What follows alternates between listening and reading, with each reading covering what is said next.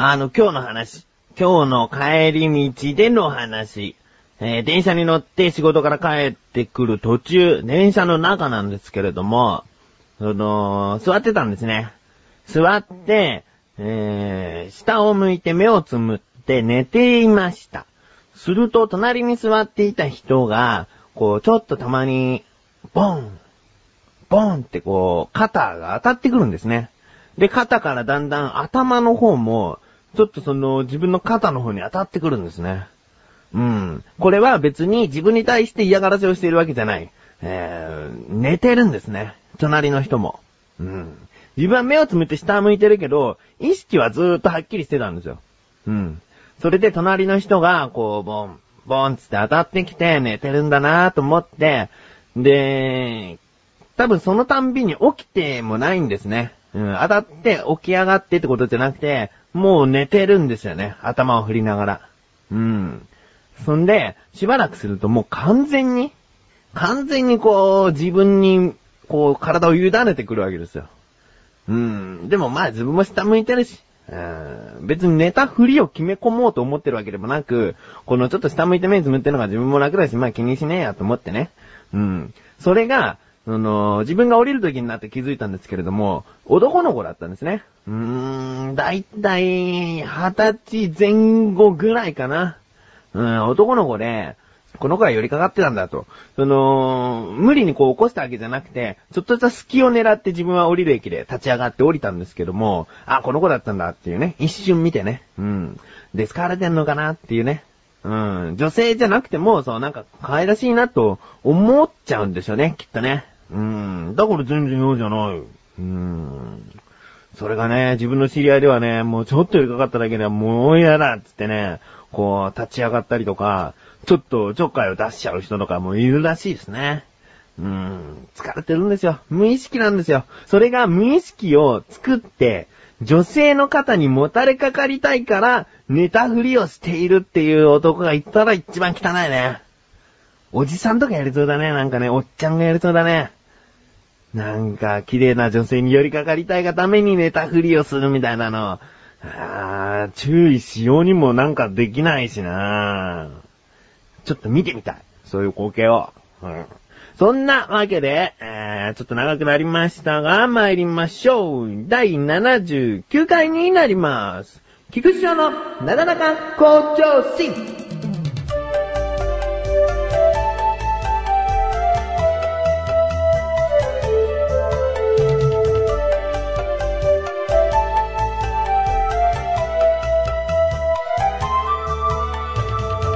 心。最近ですね、ちょっと新しいことをし始めました。それは、 mixi 日記ではちょっと前に書いたんですけれども、ツイッターですね。ツイッター、t-w-i-t-t-e-r。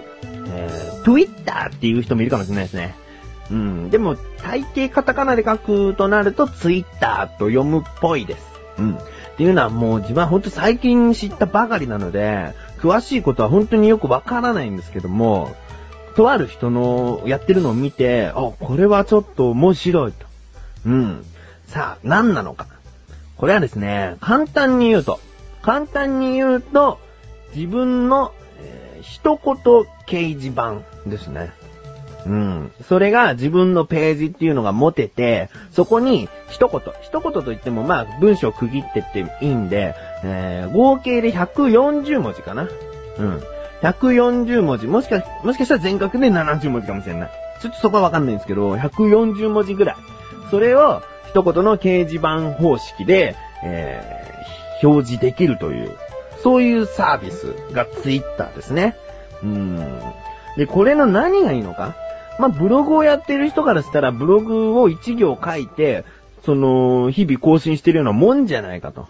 うん。まあ、そうっちゃそうなんですけれども、このツイッターというのは、あの、書いてから何分経過したっていうのが表示できるんですね。ブログっていうのは書いたその時の日にちじゃないですか。どちらも計算すれば同じなんですけれども、この見た感じの印象として、書いて何分後って出た方が、リアルタイム感、臨場感があると思うんですね。うん。あ、これは3分前に書いたやつだなって頭の中で思っても、なんとかなんとかなんとかって一言書いた後に3分前って出てた方が、あ、3分前この人はまさにこれを打っていたんだっていうね、直に感じることができる。うん。と思うんですね。それがまずツイッターの一つの特徴ですね。そしてそれをうまく使って、ブログパーツにします。ブログパーツというのは、ブログをやっている方ならわかると思うんですけれども、本文以外に、この、横にあるのがサイドバーって言うんですけども、そこに置けるパーツのことをブログパーツと言います。そしてブログパーツになると、その、ブログの横に常に自分の一言が表示できるようになるので、例えばね、ここが自分が一番魅力を感じたところなんですけれども、ブログをなかなか更新できない。うん、たった一言、二言でもいいんだろうけども、自分の書き方っていうものがあるから、せっかく書くならこれぐらい書きたいっていうのがあるから、そういうのがあると、つい時間が空いてしまう。だから、その、ブログパーツ、ツイッターのブログパーツを、その自分のブログの横に持ってくることによって、ブログが、こう、常に生きている感じがする。うん。あ、今書いたコメントは1分前。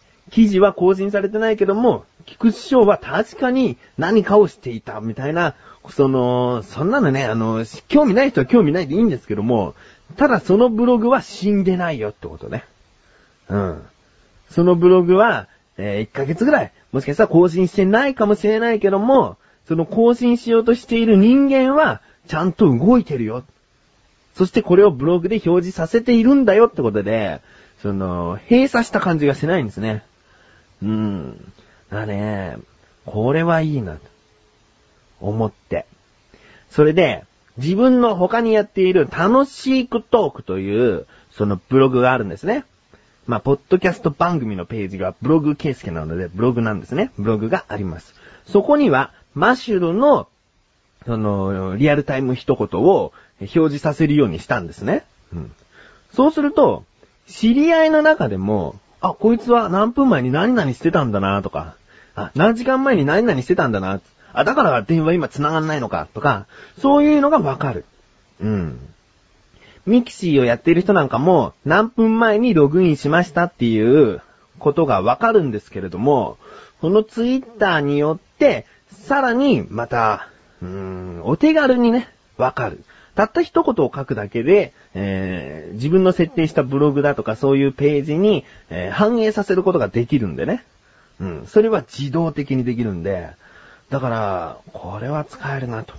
まあ今ね、ツイッターだの、ブログだの、その、ミキチーだの、パソコンをやっていない人、まあパソコンやっていない人はこれを聞けているわけがないと思っているんですけれども、本当にこのなだらかだけを聞いているぐらいの方だったら全く興味のない話だったかもわかんないですけども、うん。でもね、ツイッター楽しい。ぜひ検索してみてください。t-w-i-t-t-e-r。カタカナでツイッターと検索しても、えー、ツイッター本家のページにたどり着くのは、ちょっとめんどくさいことになっているかもしれないので、t-w-i-t-t-e-r で検索すればすぐに出ると思います。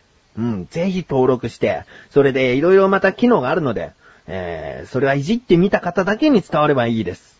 フォローしてください。フォローをしていただけたらフォローをするかもしれません。うん、これはツイッターをやっている人しかわからないかもしれないですけどね。えー、ぜひ、お試しあれ。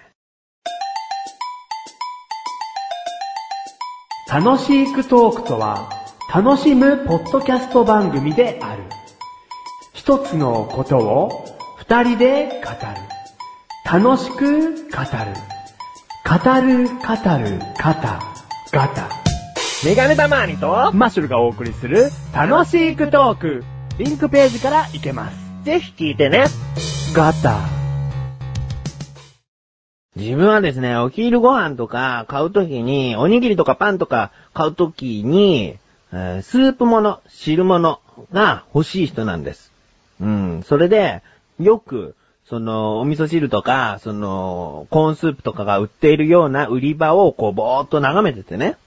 うん。まあ、よくぼーっと眺めてちゃおかしな人だけど、その、まあ、ぼーっと眺めてて、ふとね、気づいたこと。メーカーによって色々なんですけれども、コーンポタージュと、コーンスープっていうのがあるじゃないですか。うん。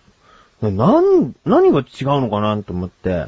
で、ポタージュスープっていうのであれば、よくジャガイモを使ったものになってたりするから、そういうことなのかなと思ってたんだけど、コーンポタージュとコーンスープって言われちゃうと、どっちもコーンの汁物なんじゃんと思ってね、あー、ココーナーコールしてないですね。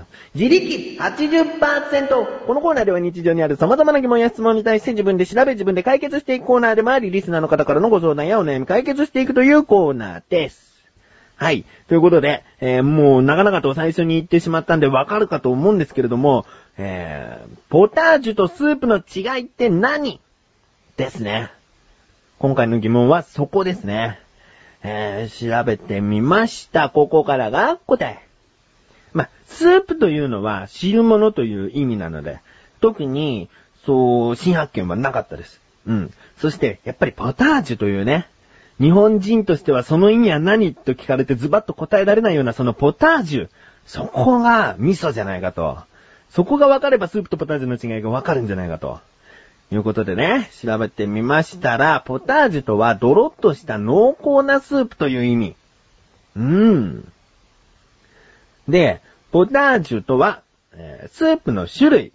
だから、なんとかスープとか言われてる種類の中にポタージュがあるから、スープとポタージュっていうのはそもそも比べるものじゃない。例えば、性別と男を比べるっていうのはおかしな話じゃないですか。性別の中に男と女があって、男と女が比べられるもの。ね。性別と男性は比べられない。まあ、そういったことですね。スープの種類にポタージュというものがあり、ポタージュの反対に澄んだスープという意味はコンソメというらしいですね。ほー、という感じですね、本当に。うーん。ということで、えー市販されているコーンポタージュとコーンスープは一見違うように見えますが、共にポタージュのことのようです。うん。まあ、つまりコーンスープっていうのに、コンソメ風なね、澄んだコーンスープっていうのは少ないと思うんですね。本当にオリジナルで出しているところではもしかしたらコーンコンソメスープっていうのがあるかもしれないけども、よく言われるコーンスープというのはやっぱりドロッとしたやつなんで、それはポタージュ。つまりコーンポタージュである。またコーンポタージュもコーンスープであると。そういうことですね。うーん、とっても勉強になった気分。ということで、こういった日常にある様々な疑問や質問の方をお待ちしておりますので、投稿フォームより、なだらかご上司を選択して、どしどしどしどしとご投稿ください。以上、自力80%でした。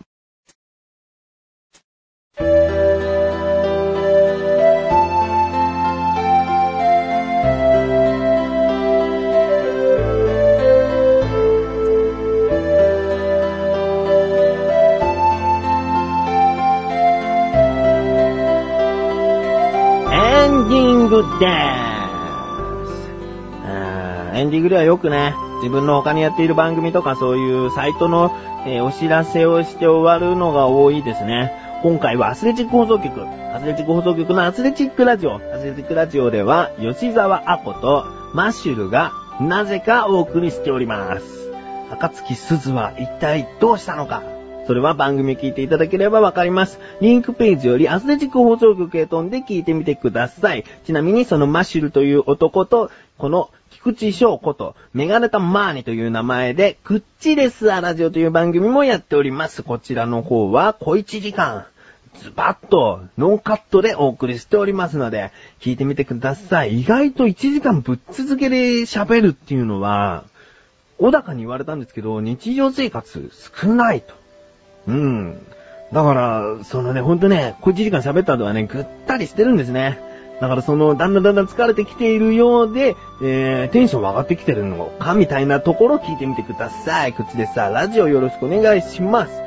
そして、えー、またマッシュルと、そのメガネたまーにがやっている楽しいトークも聞いてみてください。ということで、ということで、ということで、なだらか小女子は毎週水曜日更新です。それではまた次回。